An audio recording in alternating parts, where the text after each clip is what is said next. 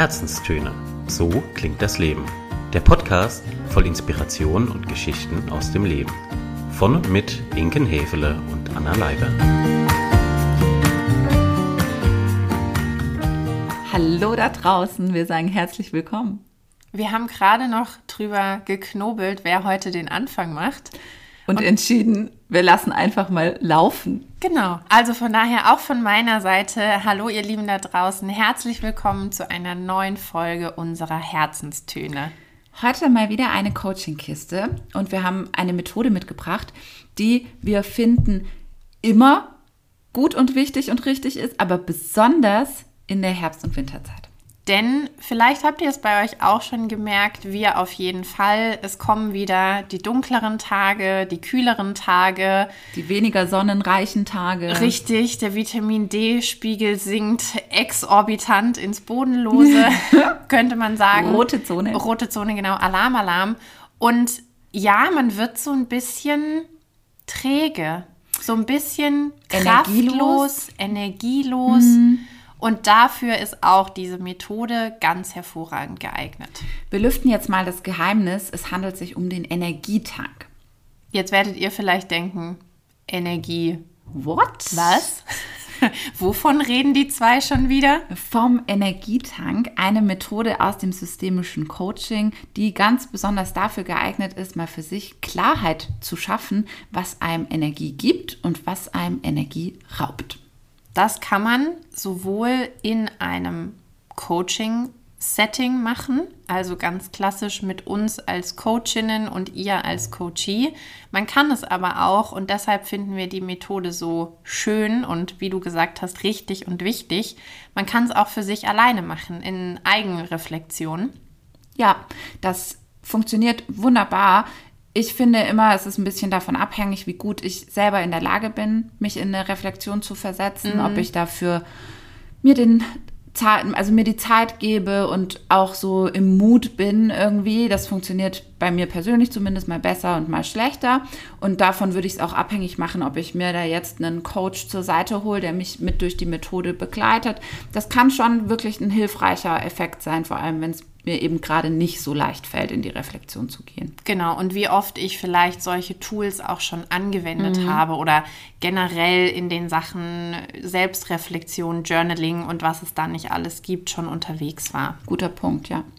Ja, wir sind ja gerade hier im Allgäu in der Vacation und das wäre eigentlich eine perfekte Umgebung, um sowas mal im Selbstcoaching zu machen. Vollkommen. Also wenn ich jetzt auch gerade hinter dich und vor mich blicke, hier hinaus aus dem Fenster mit Herbstlaub und Bergen im Hintergrund, perfekt. Mhm. Also jetzt ein Stift und ein Zettel mhm. und los geht's. Und genau das machen wir jetzt mit euch. Wir erklären euch die Methode. Wenn ihr wollt, könnt ihr die dann im Nachgang oder auch während des Podcasts einfach schon mitmachen. Und wir wünschen ganz viel Spaß. Erste Frage. Mhm. Wie kann ich mir denn diesen Energietank vorstellen? Sehr einfach, indem du dir einen Stift und ein Blatt Papier schnappst und quasi sowas wie ein U auf dein Papier malst oder das kann auch eine Tonnenform sein, irgendeine Art von Gefäß, die sich oder das sich dann füllen lässt. Mhm. In dem Fall mit Energie, also natürlich imaginär. Mhm. Das heißt, also jetzt mal angenommen, ich habe vor mir diese Tonne gezeichnet. Mhm. Was wäre mein erster Schritt mhm. oder mein nächster Schritt, besser mhm. gesagt? Also du zeichnest erstmal die Tonne auf dein Papier. Und dann brauchen wir für die Tonne, das ist wie bei so einer Regentonne, einen Zufluss, wo quasi das Wasser oder eben die Energie reinfließt. Das kann man machen, indem man ja wie bei einer Regentonne so ein Rohr reinmalt, das das den Tank dann füllt oder auch einfach nur ein Pfeil, der symbolisch dafür steht. Und auf der anderen Seite brauche ich dann eben auch den Abfluss. Und den kann man unten dran malen in Form von einem kleinen Löchlein oder äh, so wie das bei einem Fass Bier ist mit so einer Stellschraube. Oh, ist. Genau. Ja, wir sind ja hier im Allgäu, da müssen wir ein bisschen Bezug wir herstellen. Wir haben auch Oktober, es passt eigentlich perfekt. Ja, hervorglänzend, hervorglänzend. Ja, also so könnt ihr euch das vorstellen. Ihr braucht quasi etwas, womit der Tank befüllt werden kann und etwas, wo dann auch die Energie wieder abfließt. Das sind so die beiden Mechanismen, die im Energietank wirken. Mhm. Und wenn ich das jetzt alles eingezeichnet habe, also mhm. Ich habe die Tonne, ich habe den Zufluss, ich habe den Abfluss. Mhm. Ganz wichtig vielleicht an der Stelle für euch, wenn ihr jetzt denkt, um Gottes Willen, Kunst war noch nie meine große Stärke oder Leidenschaft.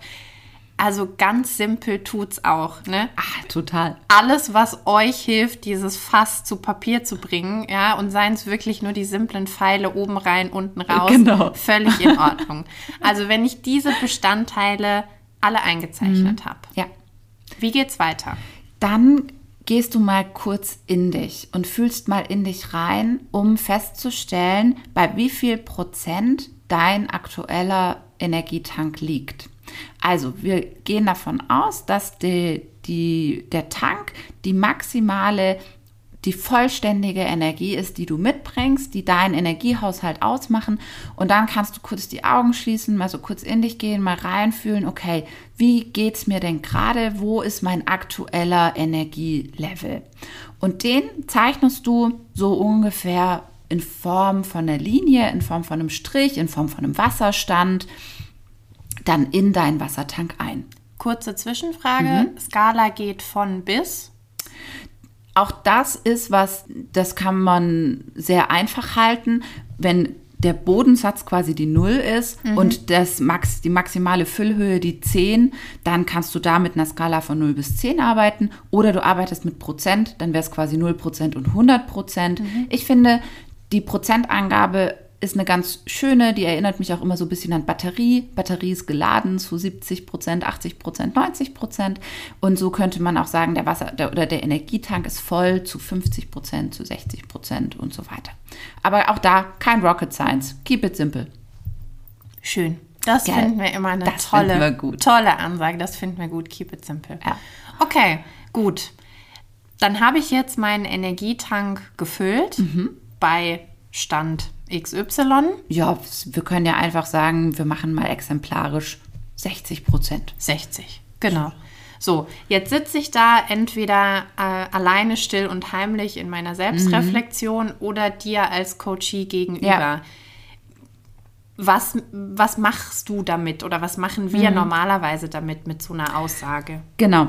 Also die Methode an sich wenden wir im systemischen Coaching mit den Klienten ganz häufig dann an, wenn jemand berichtet, dass er energielos ist, dass er sehr gestresst ist, dass er das Gefühl hat, dass er außerhalb der Balance ist. Oder auch solche Sätze wie ich renne meinem Leben hinterher könnten durchaus Schöner Satz. könnten durchaus Indikatoren dafür sein, dass man mit so einem Energietank mal Klarheit schafft über das Plus, über das Minus und über den aktuellen Stand. Und dann ist der nächste Schritt sozusagen die Zielfüllmenge einzuzeichnen. Also, ich würde dich fragen, Anna, jetzt stehst du bei 60 Prozent in deinem Energietank. Wo möchtest du denn hin? Was ist dein erklärtes Ziel? Ja, gute Frage. Nächste Frage. Ja, dann denkst du doch mal kurz drüber nach. Denke ich nochmal drüber nach. Also ich würde sagen, man soll ja auch realistisch bleiben. Ne? Und für mich wären, boah, jetzt von 60 auf 85 wäre schon echt Bombe. Ja. Das wäre gut. Ja, finde ich auch. Und in welchem Zeitraum würdest du das erreichen wollen? Besser schon gestern als heute, aber auch da gilt natürlich Realismus, Realismus. Realismus first. Naja, ein Monat. Gut. Ein Monat. Das sind doch zwei Aussagen, mit denen wir schon mal richtig gut arbeiten können, denn jetzt haben wir deine Ausgangslage definiert, deinen Zielzustand definiert und wir wissen, in welcher Zeit du von A nach B kommen möchtest in deinem Energiehaushalt. Und jetzt geht es eigentlich erst so richtig los mit der Arbeit. Ach so. Ja, Das war das war Aufwärmen. Genau, das war Aufwärmen. Jetzt ist der Punkt erreicht, an dem wir uns die Frage stellen, oder ihr euch, oder ich dir jetzt, Anna, was lässt denn dein Energietank schmälern? Also, welche Dinge in deinem Leben sind es, die den Abfluss sozusagen aufdrehen? Und da ist es ganz hilfreich und ganz wichtig, dass wir nicht so ganz große Themen jetzt auf Papier bringen, wie beispielsweise Arbeit, Familie, was haben wir denn da noch? Ähm, Finanzen, Finanzen, das Wetter. Genau, so, ja, sondern dass das möglichst konkret ist. Also beispielsweise mein volles E-Mail-Postfach. Mhm. Oder keine Zeit, um richtig was Leckeres zu kochen.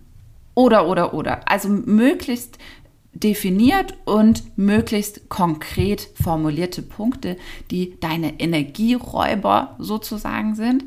Und davon können wir so, ja, drei bis fünf, bei manchen Klienten werden es auch mehr, mal in uns gehen und überlegen, was sind denn die größten Energieräuber, die im Moment für mich so den Tank äh, leeren. An der Stelle ein Hinweis. Es ist bewusst so, dass man mit den Energieräubern anfängt, mhm. hat einen ganz psychologischen Hintergrund, weil wir uns ja quasi vom Negativen dem Positiven zuwenden und das verursacht in uns selber, aber auch in den Coaches eben dieses Verantwortungsgefühl und dieses Möglichkeitsgefühl. Also ich bin nicht dem hoffnungslos ergeben. Ja, ich sehe vor lauter Energieräubern gar nicht mehr den, den Wald und mein eigenes Energiefässchen, sondern ich habe tatsächlich die Möglichkeit zu sehen, ach warte mal, da gibt es ja auch noch Energiequellen. Und wenn ich mich denen ganz bewusst zuwende, dann schaffe ich es ja automatisch, dieses Fass wieder zu füllen. Exakt. Und das ist dann auch der nächste Schritt, nachdem die Energieräuber definiert worden sind. Also die kann ich auf mein Blatt Papier einfach mit dazu schreiben. Dann wechseln wir die Perspektive und gehen zu den Energiegebern, den Energiespendern. Und da überlegen wir uns auch, okay, was ganz konkret, was sind die Dinge, die meinen Energietank füllen? Beispielsweise Klavier spielen Yoga machen. Gesund kochen. Gesund und kochen. regelmäßig kochen. Einmal in der Woche mit Freundinnen zum Mädelstreff. Podcast aufnehmen. Podcast hören. Podcast hören. Mann, meine Güte. okay, ihr merkt schon, mir fällt es sehr viel leichter, auch die Energiegeber zu definieren. Ich, also es geht mir relativ gut so von der Hand. Da ist aber jeder Mensch komplett anders und es ist auch gar nicht dramatisch, wenn es euch gerade andersrum geht und ihr merkt, hey, mir fällt es sehr viel leichter, meine Energieräuber zu definieren. Das ist alles total in Ordnung. Und dennoch werden euch sicherlich auch Dinge einfallen, die den Energietank wieder füllen.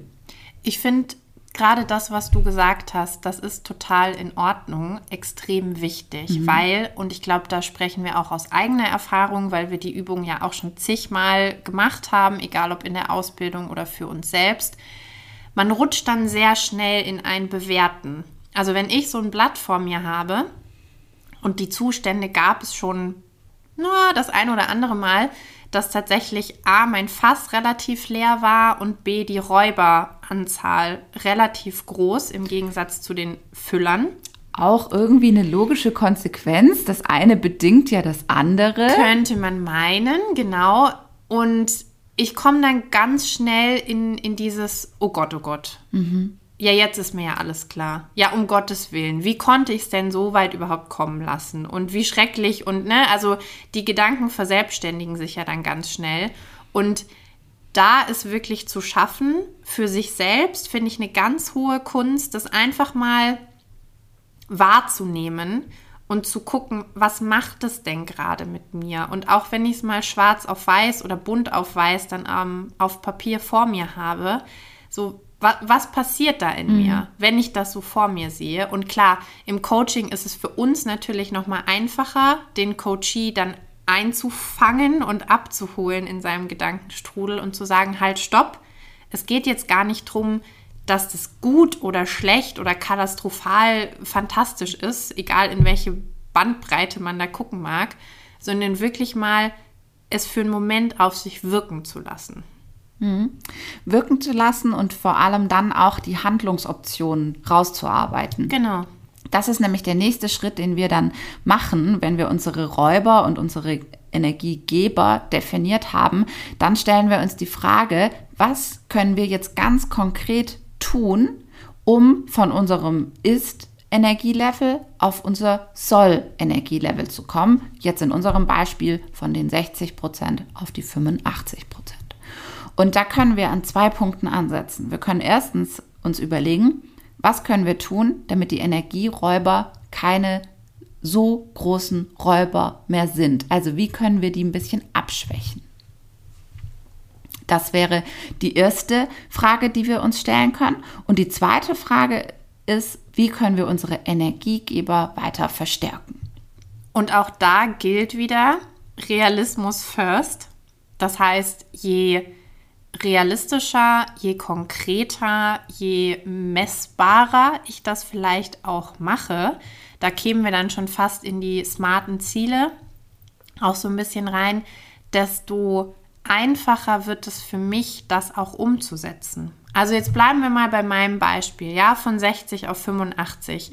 Wenn ich da jetzt reinschreibe, ich will wieder mehr Yoga machen, dann ist es zwar schon mal der Weg in die richtige Richtung, aber es ist oh, ja noch sehr wolkig, noch sehr unkonkret. Und wenn ich das da hinschreibe oder mir auch sage, was ich ja eh ständig tue, dann ist es noch nicht wirklich hilfreich, um mich in die Umsetzung zu kriegen. Der Grund dafür ist, dass es nicht messbar ist. Genau.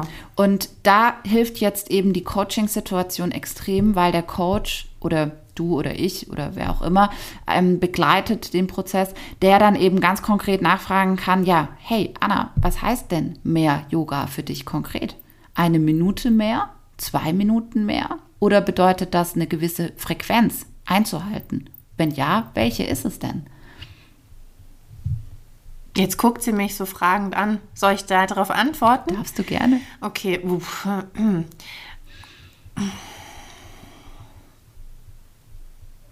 Also